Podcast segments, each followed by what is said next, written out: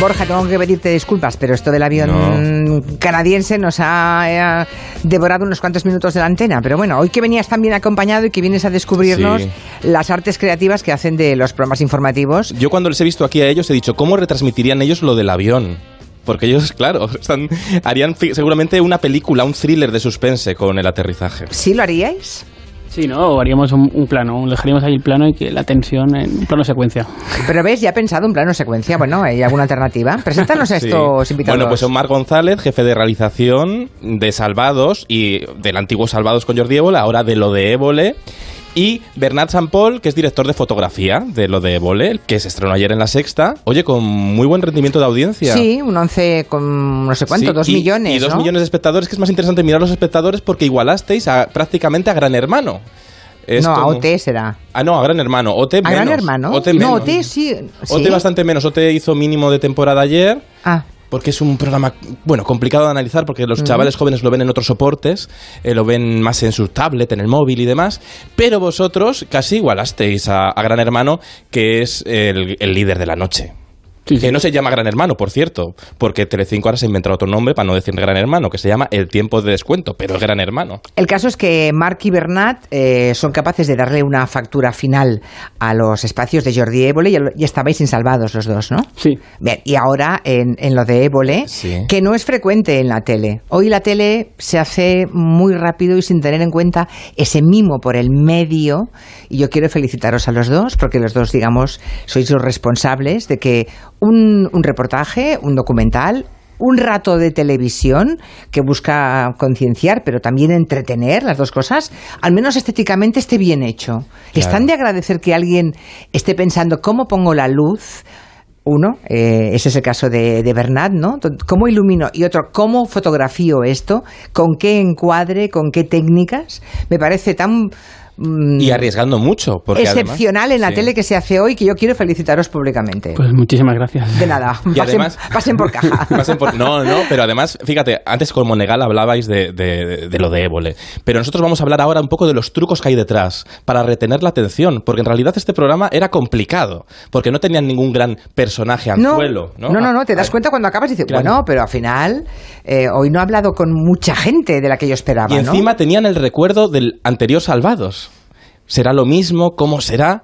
Y entonces está muy bien porque humanizan al periodista llevándolo a casa de sus padres, incluso mostrando la dificultad a la hora de conseguir una entrevista. Eso, el hilo conductor es lo que os cuesta encontrar las entrevistas y el propio padre de, de Évole da en la diana de lo que va a ser su programa, así. ¿Tú te acuerdas de lo de Quintero?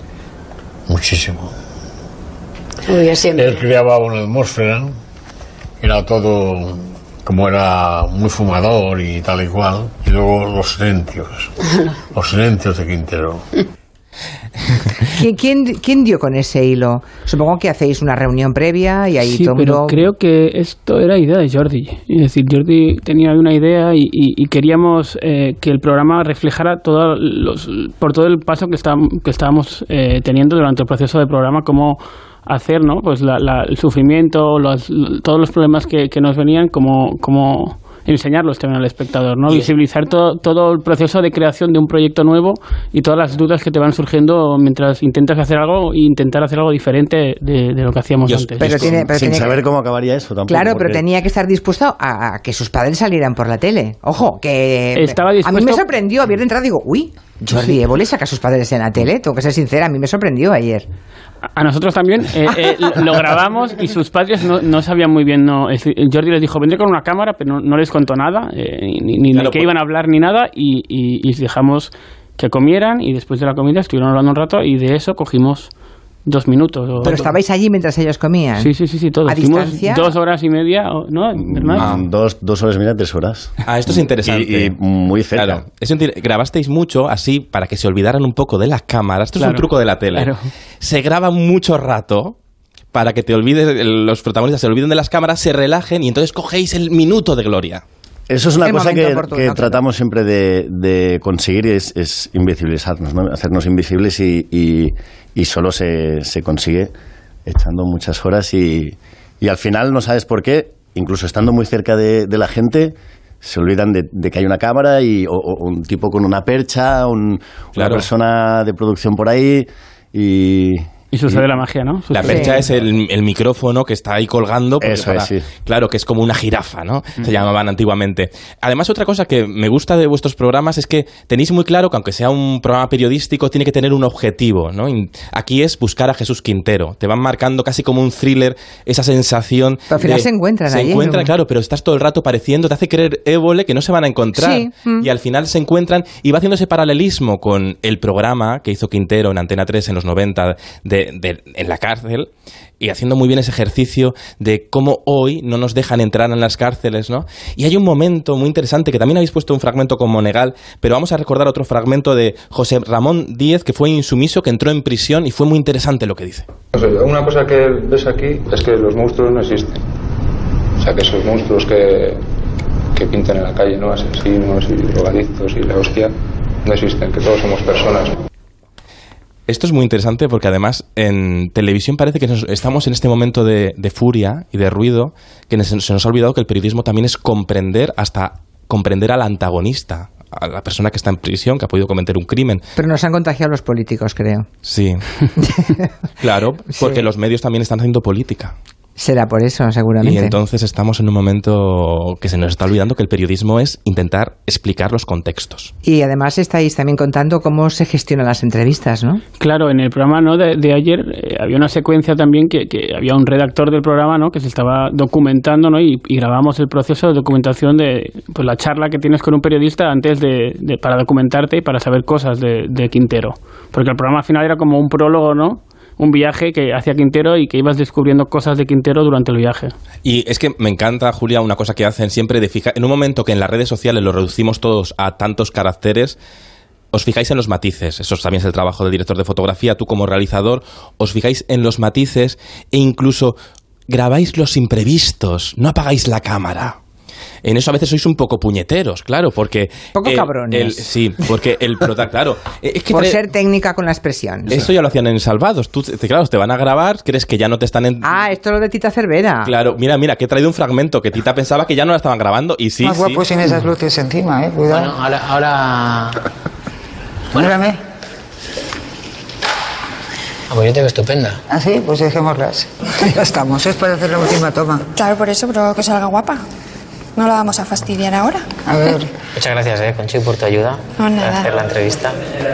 Tita Cervera se puso un poco a dirigir la iluminación del programa. Eso es cuando se maquilla, me parece, ¿no? Sí, primero dice a Évole que ahí tiene mala luz, ella está controlando cuándo está la. Claro. Esto es como una folclórica, esto lo hacía también Sara Montiel.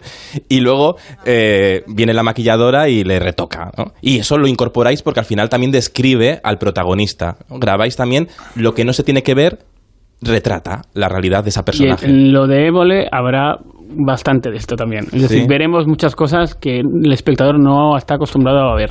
Y esto no se enfadan luego la gente cuando se ve por la tele y dice, ostras, que esto lo han metido. No, porque No. Lo, lo hablamos, lo hablamos todo. Una vez está grabado. Una vez está grabado, se pide permiso. Sí, el equipo de redacción y producción va y, y- y pide permiso. Y eh, Bernat, como responsable de fotografía, ¿te preocupa de que la gente que aparece salga lo mejor posible? O, digamos, esa preocupación está en, en la liturgia de vuestra como equipo de imagen, digamos. Mm, La idea es que nunca salgan mal.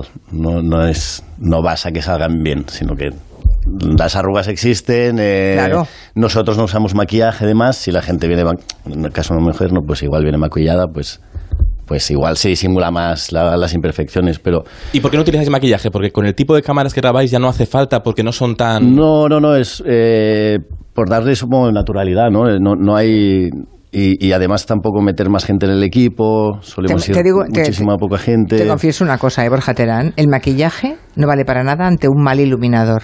Ya. Pero para nada. Y ante un O sea, un buen iluminador eh, puede mm, corregir un mal maquillaje. Pero un mal iluminador no arregla un buen maquillaje. ¿Estamos de acuerdo? Sí, sí, sí, dice Julia. No, Sí, pregunto. supongo, sí, sí, hombre, sí, sí. hombre, es evidente, es evidente. Otro factor que, que incorporó Salvados y que creo que también lo va a tener lo de Évole, qué nombre esto, ¿eh? De lo de Évole. Está muy bien cogido el concepto. Pero es que en las entrevistas se incorpora un punto de, de inflexión, como un golpe de efecto, para también levantar la atención del, del programa.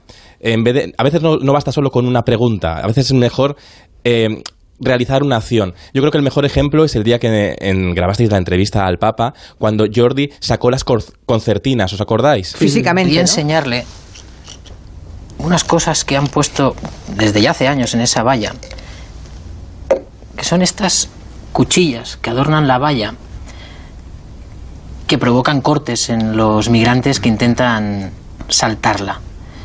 ¿Qué opina de este tipo de, de inventos?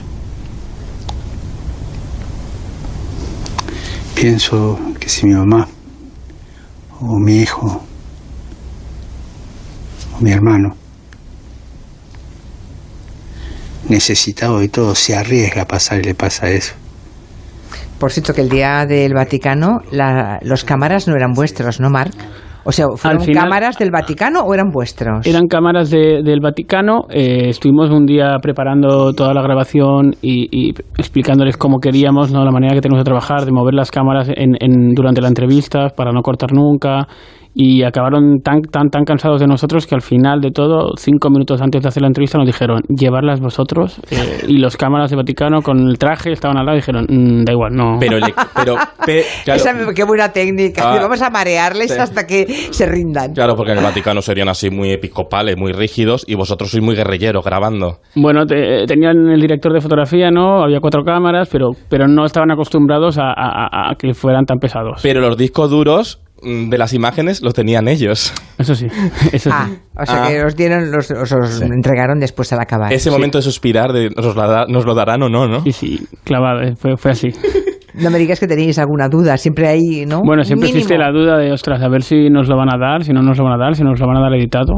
En, en- en lo que comentas también pasa, en, en la entrevista de esta semana con Junqueras también hay, pasa esto, hay, hay un punto de, de inflexión, ¿no? Es decir, la entrevista la hicimos la semana pasada y justo Torra eh, anuncia, ¿no? Que, que, vamos, que van a ir a elecciones y se rompe la entrevista eh, en ese momento y, y tiene que continuar con, con, con el guion y todo esto lo hemos eh, eh, puesto en el programa. Decir, Lo habéis incorporado al relato lo con hemos incorporado y, y para que el, ¿no? que el espectador vea ¿no? Eh, en una grabación como una entrevista que en principio iba a suceder y cómo se rompe con, con esta cuando anuncian esto. Tan crucial que el espectador se sienta partícipe también. Claro, yo creo que es una de las claves eh, nuestras, es esta, que creo que el espectador hemos creado una confianza con ellos de, de venir, ¿no? Que, que nos cojan la mano y vamos a, a explicarte una historia, relájate y, y te vamos a ir narrando y explicando cosas. Y una cosa súper complicada, perdona Julia, eh, que, han, que han hecho, que, me- que ayer a mí me asfixiaba, es que habéis quitado los rótulos de emisión. Ahora que tenemos tantos rótulos, todo el rato en pantallas,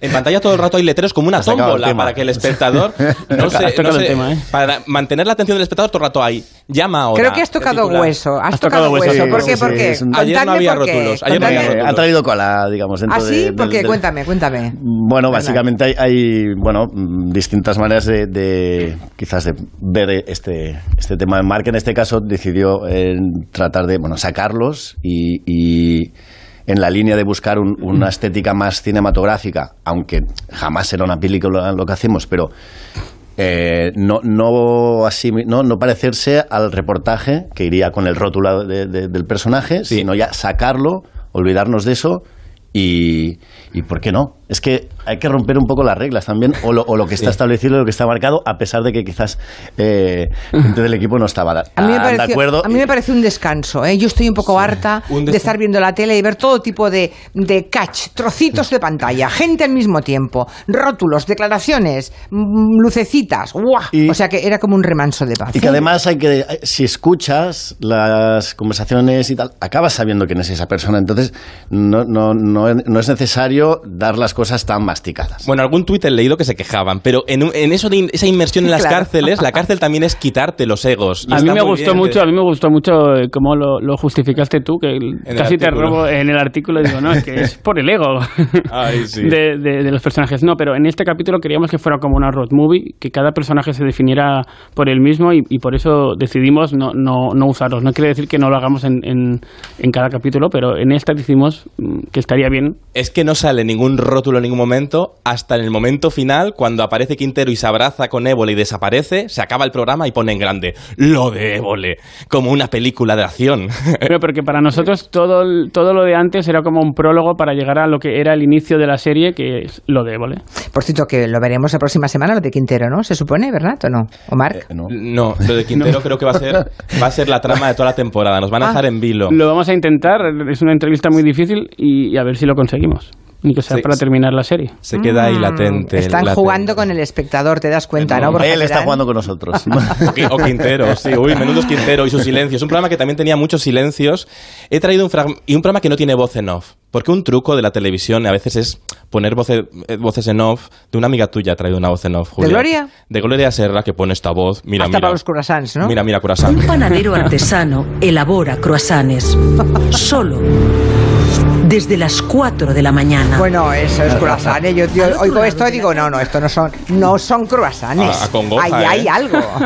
Pero esto lo explicó ella en el programa de Buenafuente. Mirad cómo lo explicó en el programa de Un Buenafuente. Muy equipo bien. estaba siguiendo la, la trama, aquella trama de los croissants, y entonces se ve que sale un camión y yo digo, sale un camión. Les seguimos. Sí, Con una música como esta. sí, sí, sí. Claro, es impresionante. El camión lleva harina. Punto. Ay. Bueno, esto, Trucos, ¿no? eh, trucos de la tele. Pero cuando baja el tono, dice ella que tiene menos audiencia. que baja la audiencia. Yo creo que equipo de investigación se ha aprendido a reírse de sí mismo. Este viernes cumplieron nueve años en emisión, que es mucho. Es la antítesis, yo creo que lo que consigue el equipo de nuestros invitados, ¿eh? que en tiempo de furia nos, trae, nos recuperan esa tranquilidad que yo creo que va a ser el salvavidas en un tiempo que necesitamos los matices y vosotros dais matices. Eh, es muy coñazo como jefe. Jordi Jordi. Évole. No, no, No, es exigente, es, es- eh, bueno, tú ya lo conoces. Habéis dudado un rato, ¿eh? Pero No. vosotros, no, no, pero tengo la sensación, yo tengo la sensación de que ellos dos deben ser mm, más, ex- más pesados con Jordi que al revés. Ah, le apretamos también. ¿Le hacéis, ¿Apretáis? ¿Le hacéis repetir, Tomás? Decís, No. venga, Jordi, repite que esta nota ha quedado muy bien. No repite mucho, ¿eh? No, no, No, es que se perdería. Tampoco es ¿eh? nuestro estilo, ¿eh? No, no, no es una cosa que nos gusta mucho hacer. Grabáis y grabáis y luego cogéis lo mejor. Eso sí, el trabajo de montaje es de realización y de montaje es espectacular. Y eso se había perdido en la televisión. Cuidar, el periodismo también es saber con- cuidar con mimo la historia. No es Mm. incompatible con la objetividad, la narrativa. Sí, sí. Y eso Esto somos unos afortunados en poder hacerlo. Pues ya saben, detrás de mm, esos espacios de Évole que son como, peque- como pequeñas películas, ¿no? Están eh, Mar González como jefe de realización y Bernat eh, Sampol como director de fotografía. Yo- Y yo mucha quiero otra hacer- gente, Quiero mucha hacer un apunte gente. que, Bueno, que- ya. que- que la, la foto no... Que llega el avión, ¿eh? Que- Para que llegue el avión. Marc, me ayuda muchísimo con la foto, que no, que, que no quiero que ah, parezca que todo recae sobre mí, sino que también... No, no, y hay un equipo de realización también liderado y, y por montaje Biel. da brillo. Que sí, A ver, sí, que la radio y la que tele- los Quiero Goya, saludar que a mi madre los. Goya, callad. Me habéis, Fuera. exacto, me habéis hecho el típico agradecimiento de premio. Qué tremendo somos. Ya no volvéis. Adiós, que son las seis. Adiós. Adiós. Noticias.